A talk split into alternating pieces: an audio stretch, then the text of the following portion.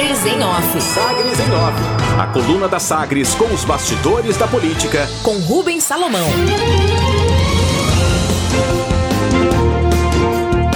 Câmara Municipal de Goiânia deve instalar SEI da Enel para investigar a distribuição de energia elétrica na cidade. Câmara Municipal de Goiânia deve então instalar nesta semana a Comissão Especial de Inquérito, a SEI, para investigar a prestação de serviços de distribuição de energia elétrica na cidade pela multinacional italiana Enel.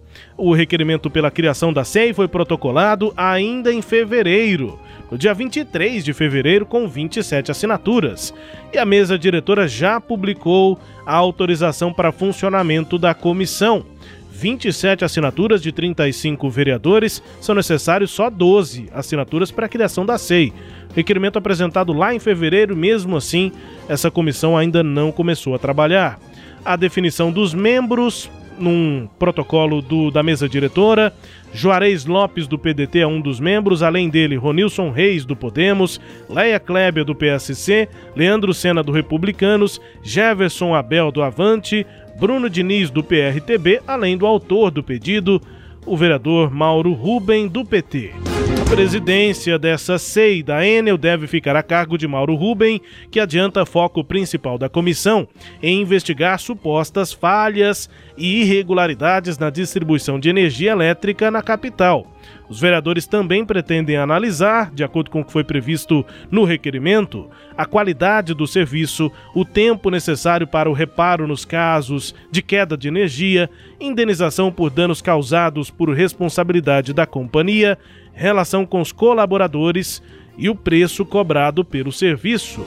Para o vereador Mauro Ruben, a tendência é que os vereadores ouçam principalmente os clientes da distribuidora em Goiânia. Segundo ele, os primeiros passos devem ser no sentido de verificar os problemas e que é necessário ouvir empresários, representantes de condomínios, comerciantes, enfim, todos os segmentos. Temos que ouvir quem financia esse caro serviço de péssima qualidade, disse Mauro Ruben. O vereador Ronilson Reis deve ser o relator dessa comissão. Ele adianta a expectativa de corrigir a situação do serviço prestado na cidade. Segundo ele, as tarifas são altas e a população paga por um serviço que não recebe. Precisamos mudar essa realidade, afirma Ronilson Reis, que deve ser o relator. A expectativa é que a comissão seja efetivamente instalada e comece a trabalhar nesta semana. Exame. O vereador Rafael da Saúde, do Democracia Cristã, apresentou o projeto que cria o programa de Olhos na Educação. A iniciativa tem o objetivo de obrigar a Prefeitura de Goiânia a realizar exames oftalmológicos nos alunos matriculados na rede oficial de ensino municipal.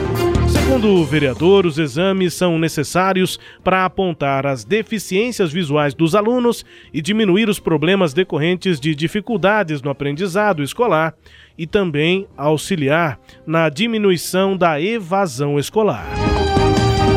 O projeto foi apresentado e ainda vai passar pela Comissão de Constituição e Justiça. Aparentemente, o projeto seria inconstitucional, numa avaliação deste colunista. Recursos. O governo federal pagou 477 milhões e 700 mil reais em abril, no último mês, referentes a garantias de operações de crédito contratados por estados e municípios e que não foram pagas no prazo. O governo federal é avalista das operações e os dados desse pagamento da União a estados e municípios estão no relatório de garantias honradas pela União em operações de crédito. Esse relatório da Secretaria do Tesouro Nacional.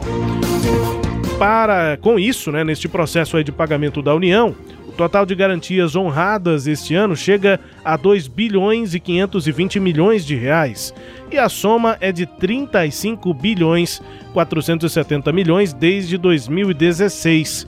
Goiás recebeu 78 milhões e 300 mil reais em abril nessa, nesse pagamento de garantias do governo federal. É, neste ano de 2021, o estado de Goiás já recebeu quase meio bilhão de reais, 498 milhões 390 mil reais.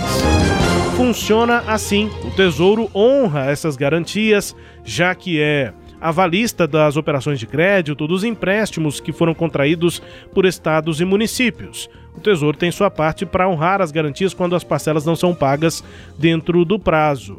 Só que, em tese, o governo federal também poderia executar as contragarantias dadas pelos entes subnacionais, prefeituras e estados em contrato. No entanto, alguns estados, como Goiás, obtiveram liminares no Supremo Tribunal Federal, no STF, para impedir essa ação.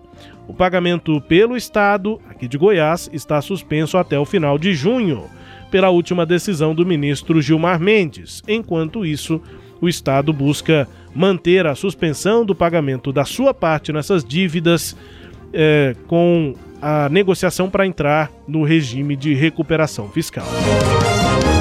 Processo seletivo foi publicado no Diário Oficial Eletrônico do Ministério Público de Goiás, ato do Procurador-Geral de Justiça, é o ato número 35 deste ano de 2021, que determina a abertura de concurso público para ingresso na carreira do MP.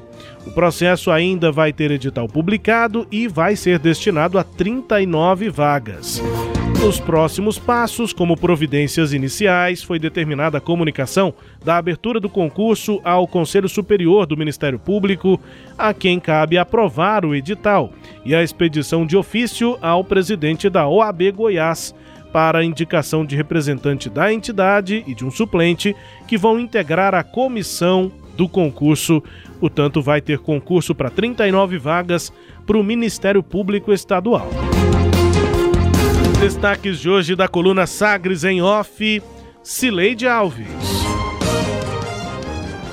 Rubens, é, eu fico me perguntando por que, que os vereadores é, estão tão interessados nessa CPI da Enel depois que a própria Assembleia já realizou uma CPI, né?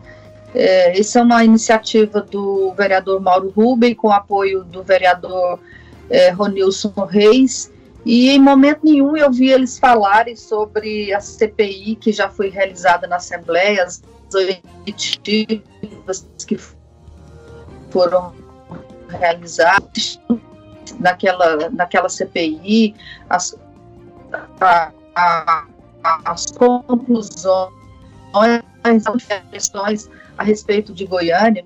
É, fica parecendo assim que nasceu do, do nada, que são coisas distintas, que não tem relação e que nada aconteceu aqui em Goiânia.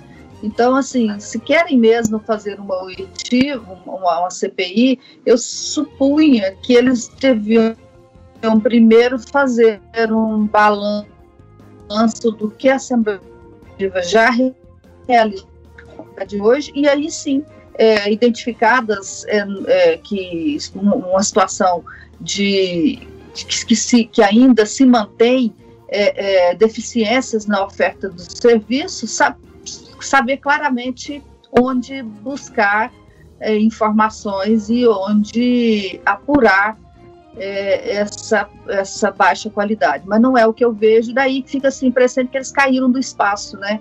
Chegaram aqui agora, chegaram de Marte, e olhar para a Terra e falar, ah, olha ali tem um problema, vamos lá, né, como se estivesse tudo começando agora. Eu acho que o vereador perde muito tempo, né, e, e, focado no próprio, no próprio umbigo, que eu considero que é o que ele enxerga, que ele, e ele enxerga muito pouco, tem uma visão é, e, a, e, a, origem, Sileide, dessa, é dessa SEI, a origem dessa SEI foi uma audiência pública realizada lá em fevereiro e a Enel não mandou representante. Aí os vereadores é, dali já encaminharam a coleta de assinaturas para criar essa SEI é, da Enel lá na, na, Câmara Municipal, desde fevereiro, com as assinaturas necessárias. Agora a tendência é que nessa semana essa SEI seja instalada, pelo menos é a intenção, é a expectativa de alguns vereadores.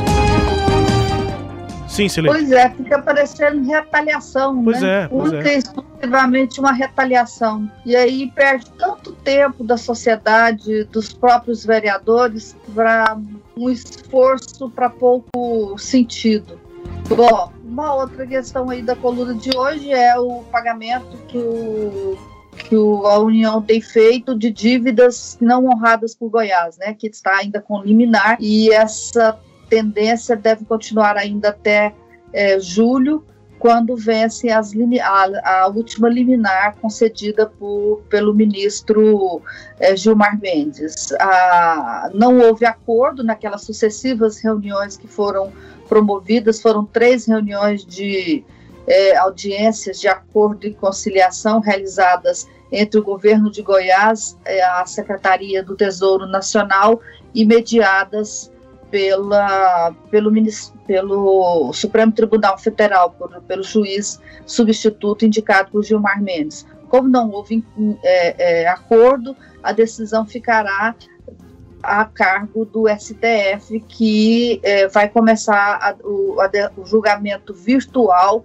dia 14 agora de maio. Então, o julgamento virtual, o relator apresenta o voto dele, a partir do voto e, e publica, né, no, do site do STF. A partir daquele momento, os outros membros do tribunal é, também votam virtualmente, cada dia ou cada pode ser até mais de um por dia, né? Eles vão publicando os votos é, até que a decisão seja tomada e essa, essa decisão final é esperada para ocorrer entre os dias 14 e 21 de maio, portanto, na próxima semana, Rubens.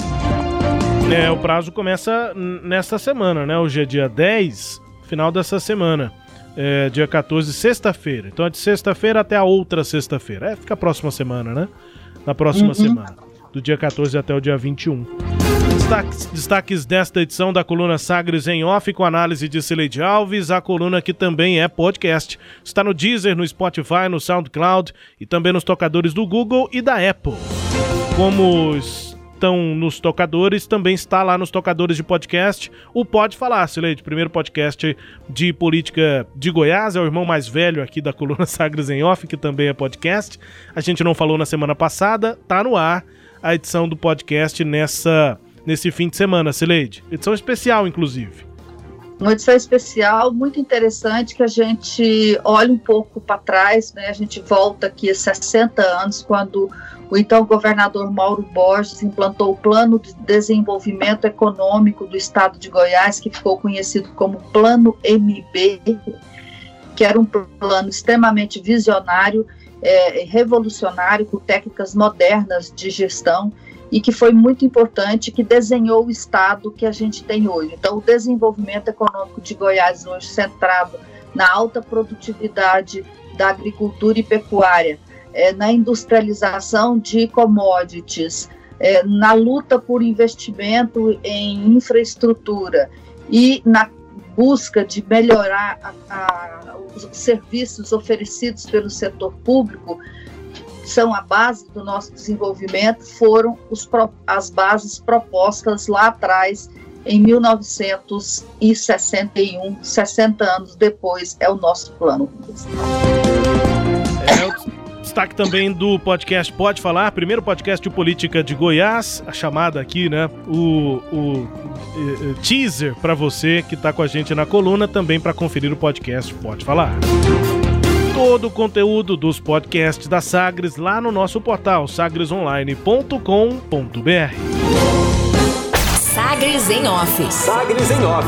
A coluna multimídia. Acompanhe ao longo do dia as atualizações no www.sagresonline.com.br. Sagres em Off